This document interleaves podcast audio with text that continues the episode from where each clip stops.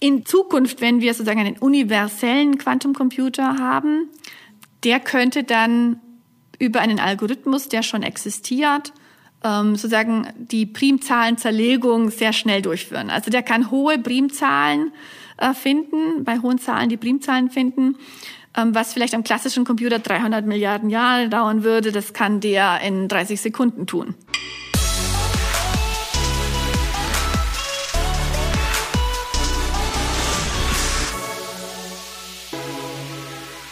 Wir sprechen heute mit Dr. Heike Riel. Heike leitet bei IBM die Forschung zum Thema Quantencomputer. Ich möchte von Heike kurz wissen, warum Quantencomputer so spannend sind und wo die Forschung gerade ist. Wir sprechen aber auch darüber, welche, ja, welche Nutzungsszenarien in der Zukunft angedacht sind. Und ich möchte von Heike wissen, wie bahnbrechende Forschung überhaupt organisiert wird. Also woran erkennt man zum Beispiel, ob ein Experiment Sinn macht oder wie verläuft Forschung und warum ist auch das Thema Roadmap so wichtig. Vielen Dank, dass ihr eingeschaltet habt. Herzlich willkommen bei Digitale Vorreiter, dein Podcast zur Digitalisierung von Vodafone. Jeden Montag starten wir mit dir in die Woche mit bemerkenswerten Gästen aus der Digitalisierung. Und damit du keine Folge mehr verpasst, drückst du am besten jetzt sofort auf den Abo-Button. Dann hören wir uns ab jetzt jede Woche wieder. Ich heiße übrigens Christoph Bosek, bin Unternehmer und berate zum Thema digitales Marketing. Ja, aber jetzt ganz schnell rüber zu Heike. Herzlich willkommen bei uns im Podcast und vielen Dank, Heike, dass du dir Zeit nimmst. Magst du dich kurz vorstellen? Also wie erklärst du, was du gelernt hast und was du heute eigentlich beruflich machst? Ja, natürlich. Natürlich was ganz Spannendes. Ich leite im Augenblick die Forschungsabteilung hier in Rüschlikon bei IBM und wir beschäftigen uns mit Wissenschaft und Technik. Und äh, wie du schon gesagt hast, bin verantwortlich für die Forschung im Bereich von Quantum Computing in Europa und Afrika. Quantum Computing ist ein zentrales Forschungsthema, aber wir haben auch natürlich andere. Denn das wichtige Thema, was uns beschäftigt, ist, wie sieht die Zukunft des Rechners aus? Future of Computing. Und hier ist Quantum Computing definitiv eine wichtige Komponente, aber es gibt auch noch andere Komponenten. Wie können wir Computer schneller machen? Dazu ist Quantum Computer ein Thema, aber auch Hardware für künstliche Intelligenz und natürlich auch, wie wir den klassischen Computer weiter verbessern können und wie dann diese drei Komponenten zusammenspielen. Das ist sozusagen das große Thema, mit dem wir uns hier beschäftigen. Quantencomputing, ich habe mich natürlich eingelesen, aber vielleicht können wir kurz und bündig, ohne sozusagen deine Kompetenz zu vergeuden, die typischen Fragen klären, die man dazu hat oder die vielleicht auch Zuhörer und ich haben. Wo ist der Unterschied zwischen meinem Laptop und einem Quantencomputer? Also das sieht man natürlich schon auf den ersten Blick. Ein Quantencomputer sieht schon mal ganz anders aus. Okay, also Optik ist wichtig, höre ich gerade. Genau, also Optik ist natürlich immer wichtig. Also er sieht zum einen auch ganz, ganz sehr schön aus, wenn man sich mhm. äh, Bilder anschaut. Aber er funktioniert natürlich auch ganz anders. Und ja. das ist natürlich für uns äh, Techniker oder auch für die Funktion des Computers ist nicht nur, dass er anders aussieht, sondern einfach, dass er komplett anders funktioniert. Es ist eine radikal neue Technologie, denn beim Quantencomputer verwendet man die Physik von äh, die Quantenphysik, die sozusagen die Grundlage des Quantencomputers bildet, während beim klassischen Computer ja die Digitaltechnologie eigentlich die klassischen äh, physikalischen Gesetze hier die Grundlage sind. Und die Quantentechnologie bietet Phänomene, die wir aus unserem Alltag eigentlich nicht kennen, die eigentlich nur im ganz Kleinen auftreten, bei den ganz kleinen Elementen und Teilchen. Und diese Gesetze der Quantenphysik werden beim Quantencomputer verwendet. Deshalb haben wir statt Bits, wie man das beim klassischen Computer kennt, Quantum Bits. Und diese Quantum Bits können eben die ja, wirklich tollen Phänomene der Quantenphysik ausnutzen, wie Superposition, in Verschränkung und auch Interferenz. Da steckt natürlich viel mehr dahinter und da können wir vielleicht dann auch später noch drauf eingehen. Was wollt ihr oder was, nee, was kann man heute schon mit einem Quantencomputer machen? Bei welchen Aufgaben werden, werden Quantencomputer eingesetzt heute? Also Quantencomputer sind im Augenblick in der Entwicklungsphase und in der Entwicklungsphase heißt, dass die Hardware sich sehr äh, rasant weiterentwickelt, aber auch die Anwendungen. Und die Anwendungen sind gedacht für Aufgaben, die klassische Rechner nicht lösen können heute und auch in Zukunft nicht lösen können. Und da kann ich vielleicht auch mal ein Beispiel geben. Mhm, gerne. Wir, ähm, es gibt zum Beispiel ja, kleine Moleküle Und ich habe gerade von meinem Kaffee getrunken. Koffein ist eines dieser kleinen Moleküle.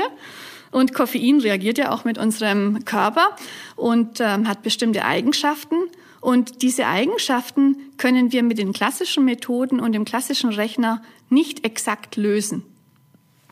Weil Molekül Koffein hat ähm, eine gewisse Anzahl von, äh, von Atomen wie Stickstoff, mhm. Sauerstoff, Wasserstoff und Kohlenstoff.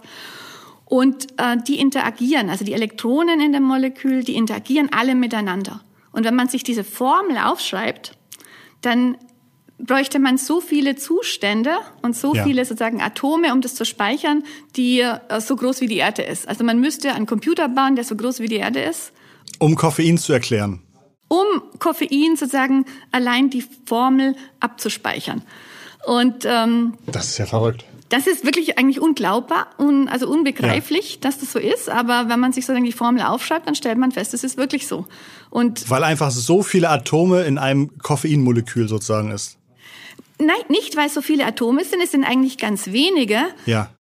Ich glaube, es sind nur 14, aber lege ich mich jetzt genau fest. Ja. Und aber dies, die Elektronen, also jedes Atom hat ja wieder viele Elektronen mhm. und diese Elektronen wechselwirken alle miteinander. Und jedes Elektron beeinflusst sozusagen auch dann die, die, ähm, den Aufenthaltsort des anderen Elektrons. Und wenn man all diese Interaktionen der einzelnen äh, Ladungsträger miteinander aufschreibt, kommt man auf eine unheimliche große Gleichung.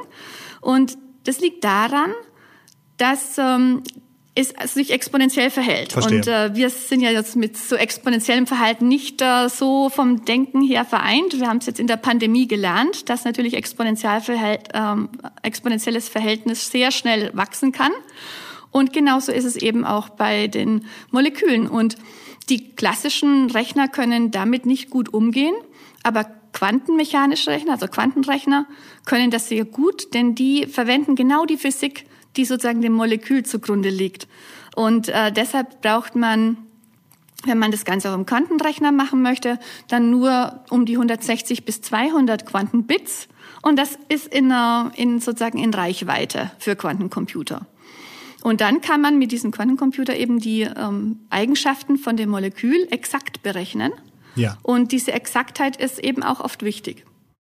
Okay, Wahnsinn. Ich, okay, ich muss erstmal, ich muss erstmal verdauen, ähm, ähm, wie viel Rechenpower oder, oder wie groß ein, ein Speichermedium sein müsste, um diese ganzen Zustände des Koffeins zu, zu speichern. Das finde ich, das ich verrückt. Okay, das heißt, ich habe jetzt gelernt, dieses Skalierungsverhalten äh, ist mit der digitalen Computertechnik schwierig äh, oder, oder unmöglich irgendwie darzustellen. Ähm, und ich glaube, gerade die dynamischen Entwicklungsmöglichkeiten machen dann also das Quantencomputing so spannend.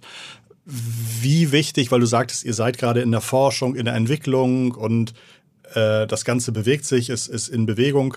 Wie wichtig ist für euch Education und Weiterbildung, damit diese Entwicklung auch einigermaßen ähm, in eine Richtung läuft, in der sie vielleicht auch irgendwann mal wirtschaftlich sehr relevant sein kann? Also Education Weiterbildung ist auch ein ganz großes Thema, das wir äh, sehr stark verfolgen, denn Quantencomputer ist ja sozusagen ein Thema, was man jetzt in der normalen Welt sich noch nicht so viel damit beschäftigt hat und natürlich auch für die Weiterentwicklung auch die entsprechenden äh, Talente und die entsprechenden ähm, Ausbildung auch entscheidend ist, um sozusagen auch Quantencomputer und alles, was damit zusammenhängt, weiterzutreiben. Und äh, da Angefangen hat ja Quantencomputing sozusagen mit Physikern, die sich damit theoretisch beschäftigt haben und dann auch natürlich experimentell ja. gelernt haben, diese Quantenbits zu bauen und so weiter. Und man hat dann im Labor Quanten, die ersten Quantencomputer, die nur ein Bar-Qubits hatten, entwickelt. Und ähm, jetzt ist es sozusagen, man braucht ja auch Software, man muss Software schreiben, man muss sich überlegen, welche Anwendungen ich damit betreiben kann. Und es bedarf sozusagen einer weiteren Verbreitung des Wissens darüber, wie Quantencomputer funktionieren, aber auch, wie man sie dann benutzen kann. Und ähm, deshalb haben wir auch sozusagen interne Programme, wo wir ähm, auch den Instituten, auch den Universitäten helfen, ähm, Kurse anzubieten, Material zur Verfügung zu stellen, um Quantum Computer einfach zu erklären. Und angefangen, ich finde es eigentlich ganz interessant, angefangen hat es bei uns damit, dass wir vor ja, jetzt mehr als fünf Jahren, also es hat sich jetzt fünfjährig gejährt, am 16. Mai, damals äh, den ersten Quantencomputer mit äh, fünf Quantum Bits in die Cloud gestellt haben und damit jeder weltweit plötzlich Zugang hatte zum Quantencomputer, was vorher eigentlich sich keiner richtig vorstellen konnte. Man konnte sich anmelden und konnte dann seine Applikation laufen lassen und hat Zeit zugewiesen bekommen, oder?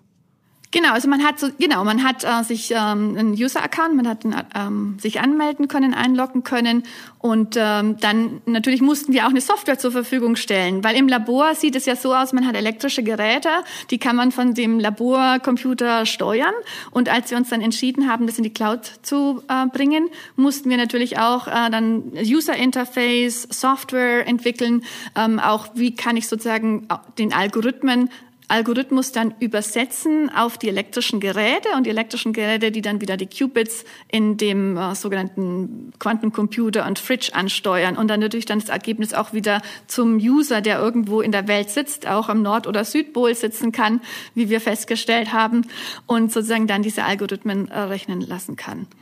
Und dazu ähm, haben wir festgestellt, man muss, man braucht Computer Science, wir brauchen Softwareleute und das Ganze muss man natürlich in verschiedene Ebenen einteilen. Und am Anfang braucht man auch noch ein bisschen mehr Quantencomputerwissen. Aber zum Schluss ist es ja jetzt wie bei dem Rechner, den wir jetzt gerade benutzen, um miteinander zu sprechen. Da weiß auch nicht jeder alle Details des Rechners, wie der genau funktioniert, um ihn zu benutzen. Und so wird es sicher auch in ein paar Jahren auch beim Quantencomputer sein.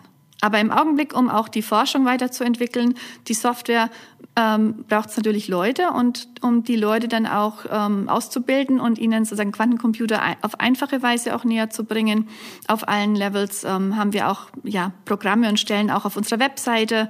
Also das wollte ich eigentlich sagen. Wir haben damals auch angefangen, sofort auch Education-Programme zu schreiben. Wie funktioniert ein Quantencomputer? Was ist ein Qubit? Wie kann man das implementieren? Was kann man damit machen? Und ähm, haben dann auch in der Forschungsabteilung einen Science Writer dann auch eingestellt, der sich da um die, um die Texte dann auch auf der, auf der Webseite gekümmert hat und natürlich auch mit unseren Forschern zusammenarbeitet, damit ähm, es auch korrekt ist. Denn oft werden Dinge auch zu stark vereinfacht und dann sind sie nicht mehr korrekt. Aber wir wollten sozusagen einfach darstellen, damit, man's viel, äh, damit viele Leute es verstehen können, aber eben auch korrekt bleiben. Also ihr habt sozusagen gesagt, wir machen hier eine revolutionäre neue Technik und haben in der Vergangenheit gesehen, das kann man alles schneller nutzen oder diese, die, auch die ganze, ähm, dieser ganze Hockeystick an tollen Lösungen passiert erst, wenn viele Leute die Möglichkeit haben, auch unabhängig von dem Budget, welches sie haben, darauf zugreifen zu können.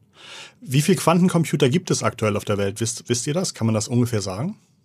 Also wir wissen natürlich sehr, sehr gut, wie viele wir gebaut haben die letzten paar Jahre. Genau. Ähm, und natürlich sind ähm, gibt es auch einige andere, aber ich vielleicht von uns zuerst. Wir haben eben vor fünf Jahren den ersten in die Cloud gebracht mit fünf Quantenbits. Mhm und haben mittlerweile 36 Quantencomputer online über die Cloud verfügbar.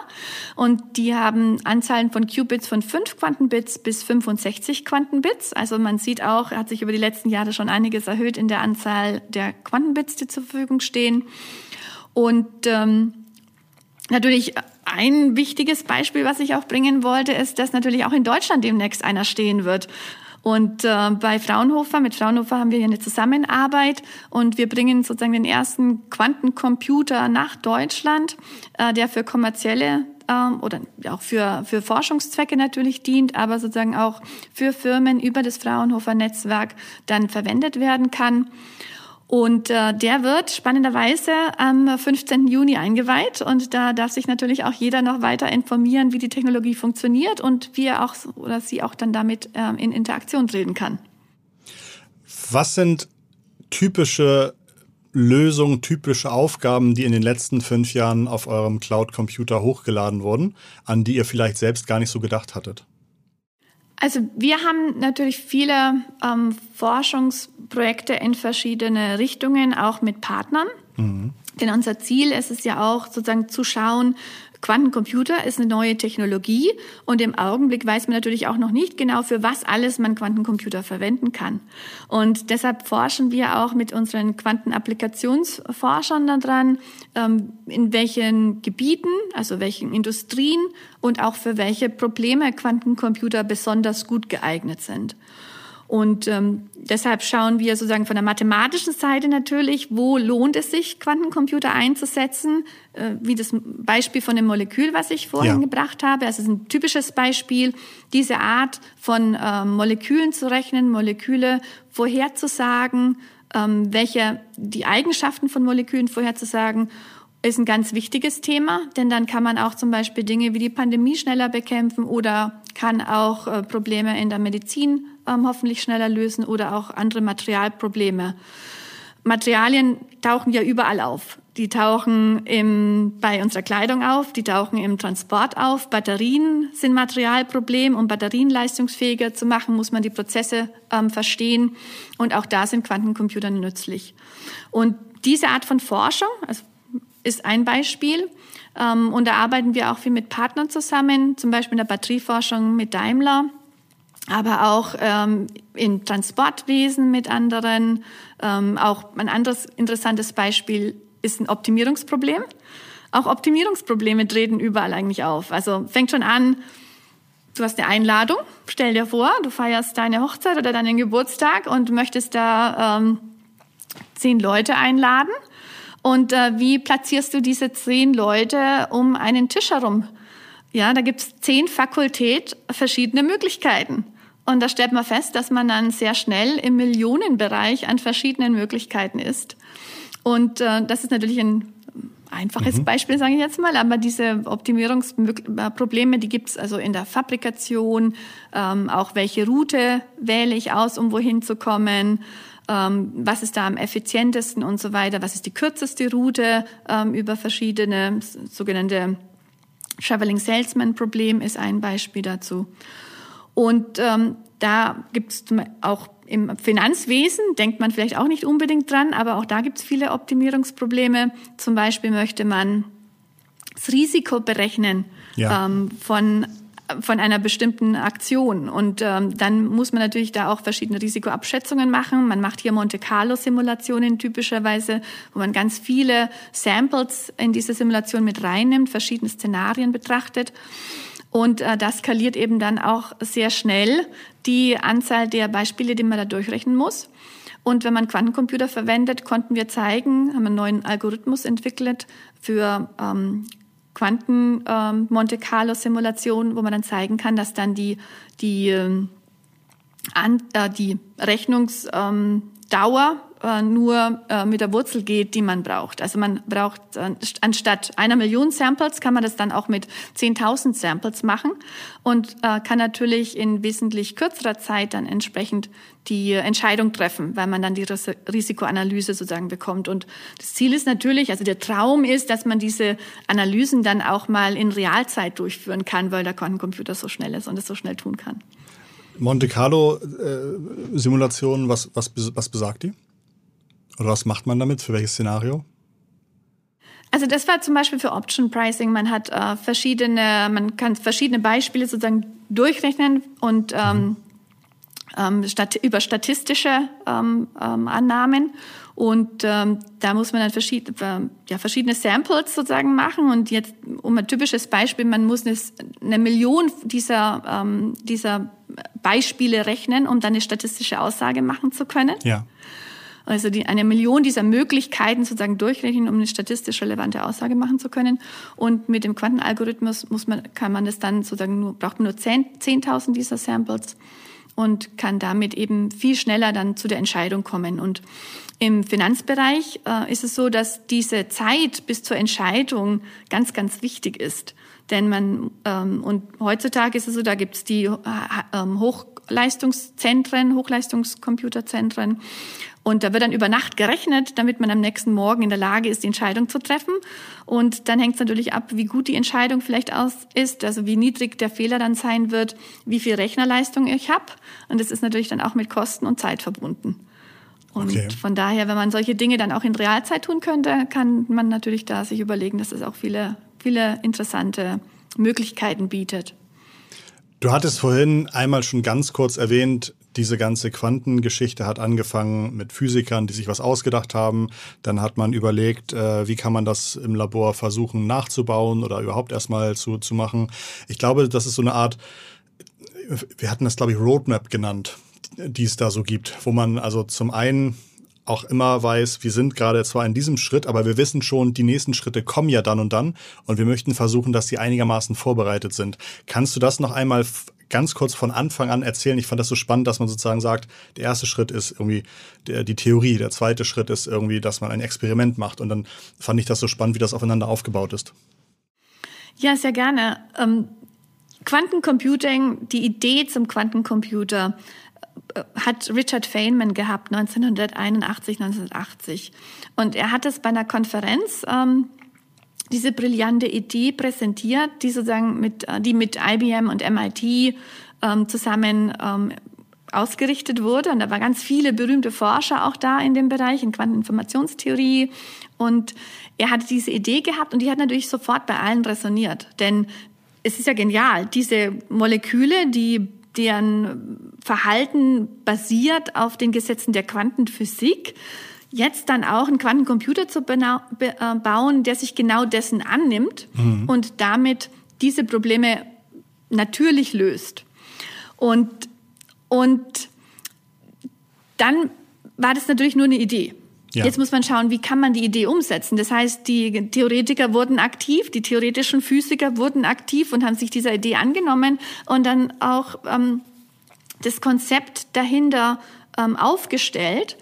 Aber für den Experimentator, der wusste natürlich nicht, wie, ja, was muss ich jetzt tun, um einen Quantencomputer zu bauen.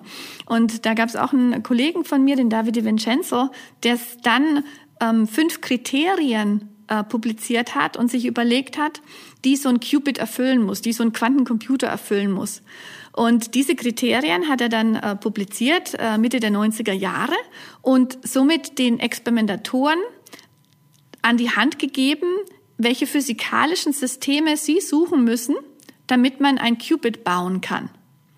Und äh, dann haben sich natürlich ganz viele Physiker und ganz viele Experimentatoren auch auf den Weg gemacht, sozusagen, um äh, physikalische Systeme zu evaluieren, ob sie diese Bedingungen und diese Kriterien erfüllen. Ja. Und äh, witzig ist, dass sozusagen das wahrscheinlich auch eines der, der höchst zitiertesten Paper ist, weil natürlich jeder Experimentator, der was über Quantum Computing dann gemacht hat, dieses Paper zitiert hat. Und dann hat man also die verschiedenen Systeme evaluiert und hat dann auch nach einigen Jahren ähm, das erste System zeigen können. Also man hat dann diese einzelnen fünf Kriterien sind es immer versucht zu zeigen an den einzelnen Systemen, die man sich ausgesucht hat. Und Mitte der also in, um die 2000, Anfang der 2000er Jahre rum, hat man dann auch Superconducting ähm, Qubits oder Superconducting Josephson Junctions. Äh, das sind sozusagen die Technologie, die wir auch verwenden in unseren ähm, ähm, Quantencomputern verwendet. Und die auch wahrscheinlich den Quantencomputer momentan noch so kompliziert machen, weil für diese Superleitbarkeit, glaube ich, unheimlich niedrige Temperaturen vorherrschen müssen. Das macht das Ganze irgendwie schwierig und groß, oder? Ja, das macht das Ganze größer, das stimmt. Aber die Schwierigkeit ist eigentlich äh, nicht mehr unbedingt die tiefe Temperatur, denn mhm. äh, die Kollegen der Tieftemperaturphysik und des Engineerings, die haben natürlich auch über die letzten äh, 40 oder also eigentlich schon über die letzten 100 Jahre an den Dingen gearbeitet, aber auch in den letzten 40 Jahren enorme Fortschritte gemacht, weil sie wussten, man braucht ganz tiefe Temperaturen für diese Sachen, damit sie funktionieren. Und ähm, mittlerweile sind diese sogenannten Fridges, wie wir die nennen, also es ist wie so ein Kühlschrank, und äh, die sind eigentlich relativ ähm, einfach zu bedienen und auch nicht mehr so kompliziert, wenn man sie öffnen will und so weiter. Also da wurde auch viel Engineering-Arbeit reingelegt, dass es eigentlich nicht mehr die, die kritische Komponente ist. Aber die Qubits sind natürlich sehr fragil und äh, müssen kontrolliert werden. Und äh, da braucht es sozusagen elektronische Pulse, die man auf die Qubits legen kann, damit man die richtig ausrichtet. Den, den, ähm, und das ist natürlich schon eine komplexe physikalische Sache, die dahinter steht. Und da kann es auch viel ähm, Störfaktoren geben. Wie klein oder wie groß sind die Qubits?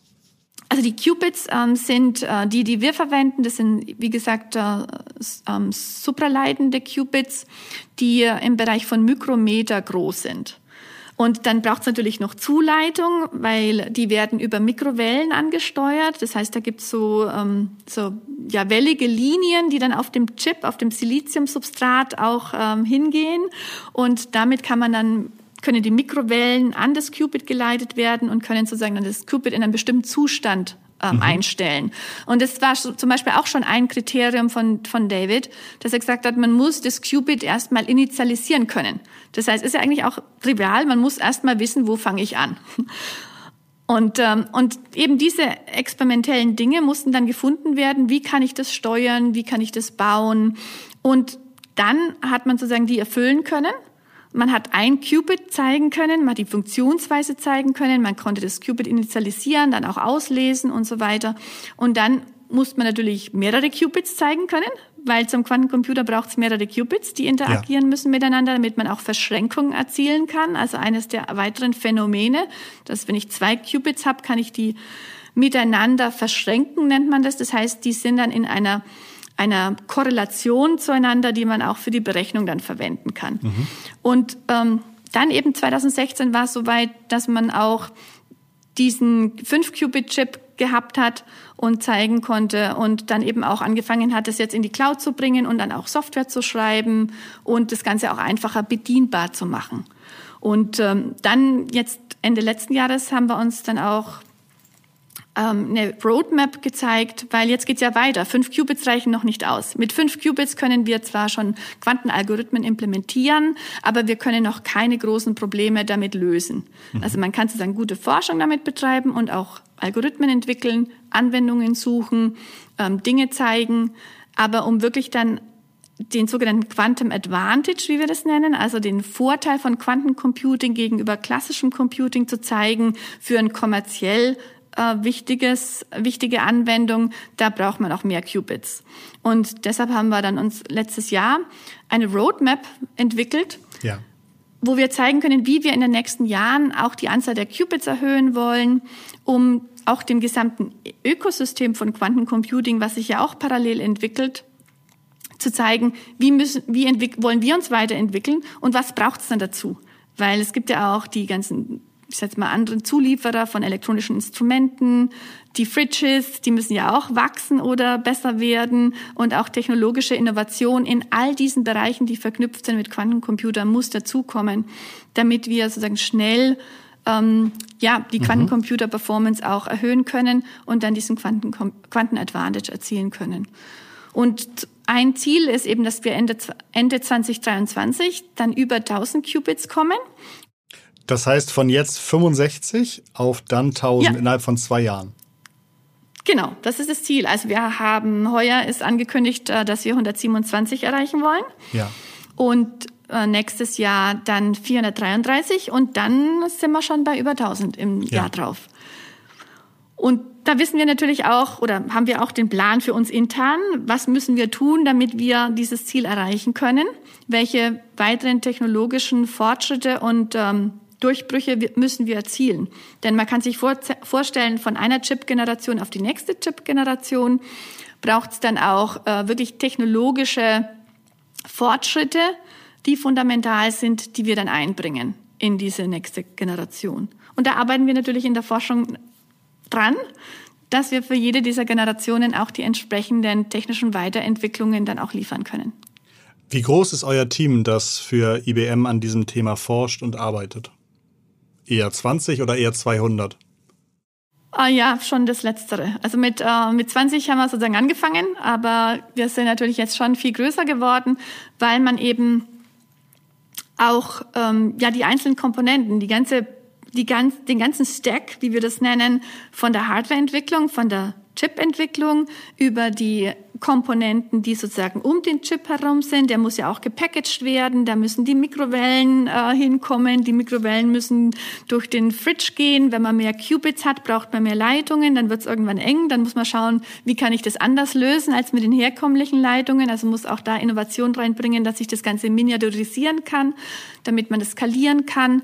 Und dann ist man außerhalb vom Fridge. Da will man natürlich die elektrischen Instrumente ähm, ja. auch verkleinern. Weil so wie ein Qubit vor fünf Jahren, ähm, ich sage mal, die, die Kosten von einem Qubit vor fünf Jahren können wir nicht skalieren zu tausend und zu einer Million, weil da hat man sozusagen normale Laborinstrumente genommen, wie wir das im Physiklabor oder bei uns im ja im Labor haben, um möglichst viel Flexibilität zu haben und auch viele Experimente machen zu können. Und es wird jetzt das Ganze integriert auf, ähm, auf Prozessoren, mhm. die dann sozusagen den äh, Qubit oder die Qubits steuern können, um somit natürlich auf der einen Seite Kosten zu sparen, aber auch um das gesamte System zu, äh, zu ähm, optimieren, um das auch stabiler zu machen und um das auch einfacher ähm, nutzbar zu machen. Und ähm, ja, so tut sich da so die Forschung weiterentwickeln. Und dann kommt natürlich auch der ganze Software-Stack drauf, die Applikationen, ja. über die wir jetzt nachdenken. Also auch da neue Algorithmen zu entwickeln, ähm, Fehlerkorrektur sich zu überlegen. Da gibt es ganz viele Komponenten, an denen wir arbeiten und natürlich auch mit Partnern zusammen auch arbeiten. Hast du für dich eine Vision, dass du sagst, irgendwann in 20 Jahren möchtest du irgendwo sitzen und wissen, das wird jetzt mit Quantencomputern gemacht oder das sind tatsächlich Dinge, die die Welt ein bisschen besser gemacht haben, weil man dank Quantencomputern diese Probleme lösen kann. Hast du da, hast du da konkrete Themen, von denen du hoffst und wünschst, dass sie damit gelöst werden können? Auf jeden Fall. Ich meine, zum einen ist das, was du jetzt ansprichst, ist für mich ein ganz großer Motivationsfaktor, mhm. warum ich äh, sozusagen auch in der industriellen Forschung arbeite. Und äh, das hat eigentlich schon eben äh, bei meiner Doktorarbeit angefangen. Da habe ich auf organischen Leuchtdioden für Displays gearbeitet. Und äh, das waren damals in den Kinderschuhen, wo man dann diese Technologie entwickelt hat. Und heutzutage hat es jeder in seinem Mobiltelefon. Mhm. Wir haben TV-Sets, die also wirklich riesengroß sind und an der Wand hängen. Und ähm, jeder nutzt und da ist man dann, freut man sich auch, wenn man sagt, da hat man kleine Teile dann auch dazu beigetragen, damit diese Technologie heute so funktioniert. Und äh, genauso wünsche ich mir das dann auch in 10, 20 Jahren, dass wir sagen können, wir haben mit neue Computer entwickelt, in Quantencomputer, aber auch in der Hardware-Technologie für künstliche Intelligenz, ja. die die Computer befähigen, Dinge zu tun, die wir heute nicht tun können. Und zwar, ob das jetzt in der eben Materialentwicklung ist ein ganz wichtiges Thema. Wenn wir Materialien in ein Produkt bringen, dann dauert es oft 15 bis 20 Jahre, bis all die Forschungen getan sind, die, all die Experimente getan sind, die es braucht, weil man sie eben nicht simulieren kann, weil die Genauigkeit der Simulation noch nicht gut genug ist. Mhm. Und wenn Quantencomputer dazu beitragen können, dass die Simulation besser wird, dass man sozusagen Experimente einsparen kann, also Experimente im Labor einsparen kann und die Experimente am Computer durchführen kann, dann kann man die Dinge natürlich viel schneller tun und somit dann auch äh, leistungsfähigere Batterien schneller in den Umlauf bringen, auch Medikamente schneller produzieren und auch das Verständnis generieren. Ein Beispiel ist die, ist, ja, keines Beispiel ist die Nitrogenase. Also die, äh, von, aus der, also Dünger herstellen aus dem Stickstoffmolekül. Mhm. Was äh, berühmte Chemiker, das berühmte Haber-Bosch-Verfahren ja verwendet wird industriell, um eben aus Stickstoff ähm, Dünger herzustellen. Aber das ist ein enormer Energiebedarf. Und wir kennen aus der Natur, das, Mole die, ähm, das Molekül Nitrogenase, was es unter Raum, also unter Normaltemperatur und unter normalem Druck auch schafft, Dünger herzustellen. Und, aber wir verstehen noch nicht, wie es funktioniert. Mhm. Und da arbeiten viele Leute dran, aber es ist noch nicht verstanden. Und wenn wir das besser verstehen könnten, dann könnten wir auch äh, ein Problem, ähm, sozusagen ein, ein Problem im Bereich des, der Foodherstellung und so weiter nutzen. Und das sind Dinge, wo ich hoffe, dass Quantencomputer wirklich ähm, helfen können. Ja. Und auch die, ähm, die ähm, Hardware für künstliche Intelligenz. Denn auch damit kann man höhere Effizienz und ähm, weniger Energieverbrauch. Denn Computer verbrauchen ja auch enorm viel Energie. Und unser Ziel ist sozusagen wirklich eine höhere Effizienz zu generieren bei einem ähm, niedrigeren Energieverbrauch Verbrauch und damit Probleme lösen zu können, die wir heute nicht lösen können. Also von daher hoffe ich, in 20 Jahren sitze ich am Strand und äh, freue mich daran, dass äh, Quantencomputer helfen, Dinge zu verbessern. Und wahrscheinlich äh, dann ein Handtuch erfunden wurde, welches in zwei Minuten trocknet, ein Strandhandtuch und keinen Sand festhält. Das wäre dann der Genau, Traum. eigentlich muss ich sagen, eigentlich sitze ich wahrscheinlich nicht am Strand, weil ich eigentlich lieber in die Berge gehe. okay, ich wollte den Strand auch nicht einreden, tut mir leid.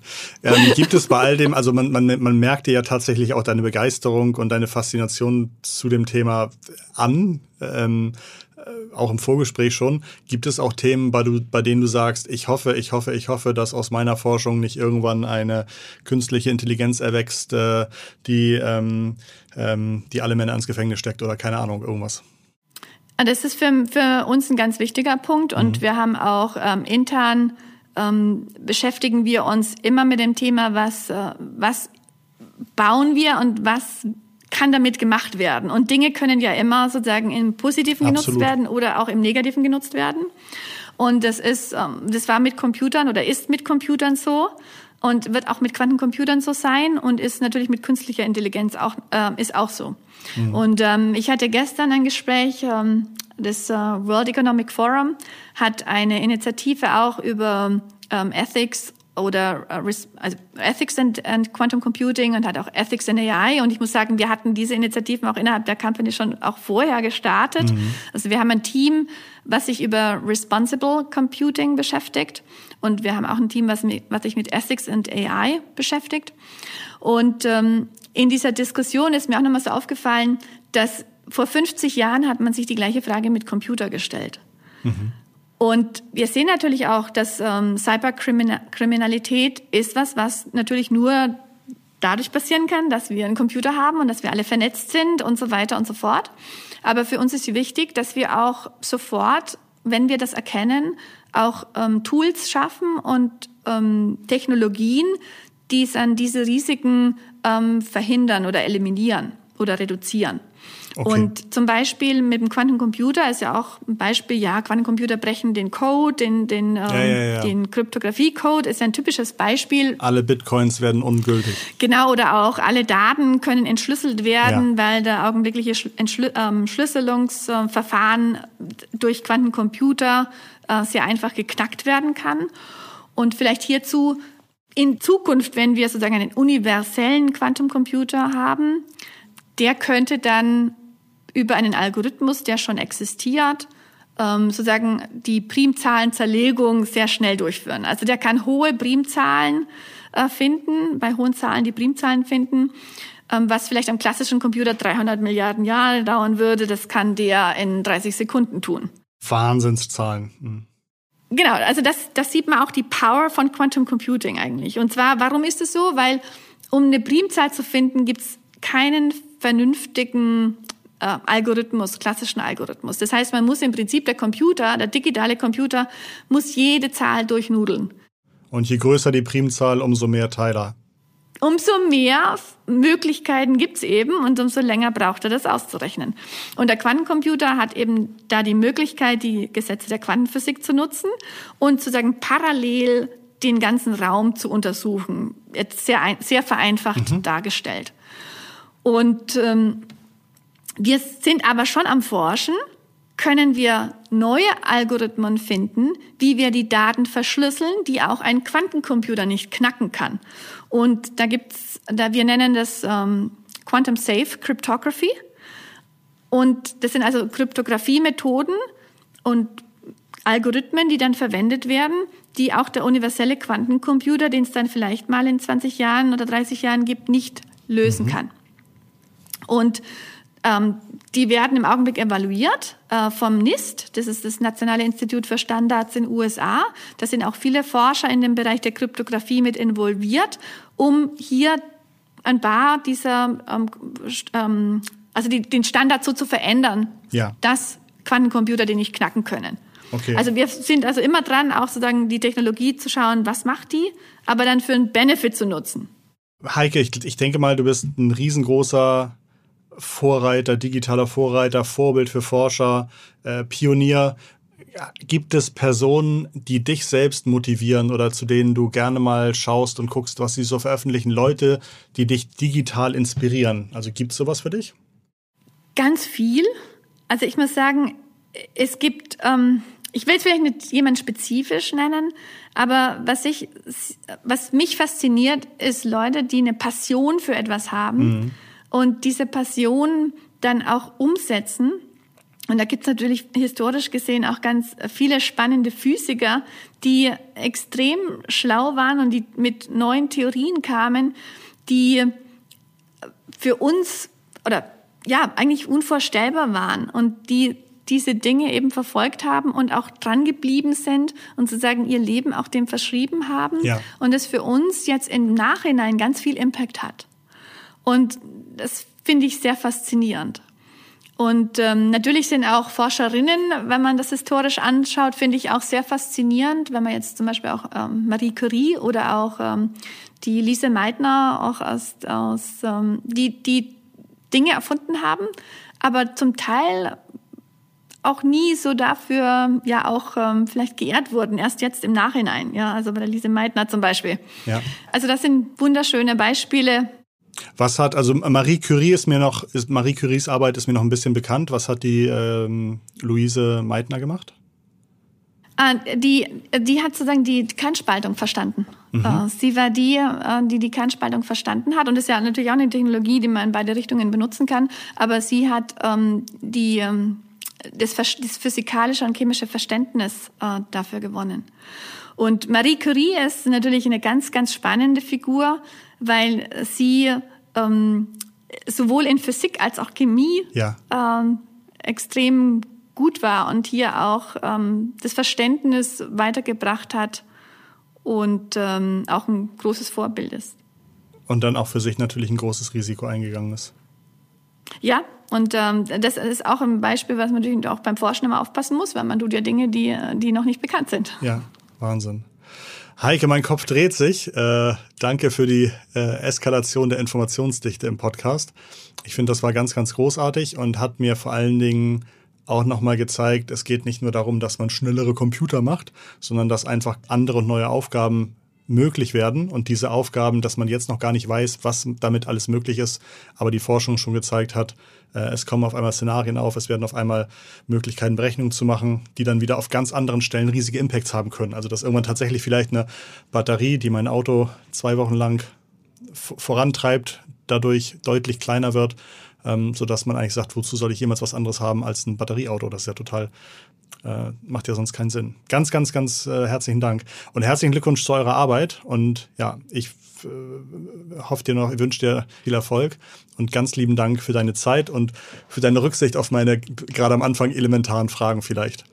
Ähm, ich würde mich sehr freuen, falls wir dann in ein, zwei Jahren nochmal wieder ein Update machen können, äh, mal gucken können, wann ihr, wenn ihr die 1000 Cupids geschafft habt. Das wäre bestimmt auch nochmal spannend zu hören, was sich alles getan hat. Das war Digitale Vorreiter. Ich danke euch herzlich fürs Zuhören. Gönnt uns doch an dieser Stelle bitte einen Share. Teilt diese Folge vielleicht auf LinkedIn. Ich denke, Heike und ich und ihr ganzes Team freuen sich sehr darüber. Habt alle eine ganz, ganz tolle Woche und liebe Grüße von Heike und Christoph. Macht's gut. Ciao.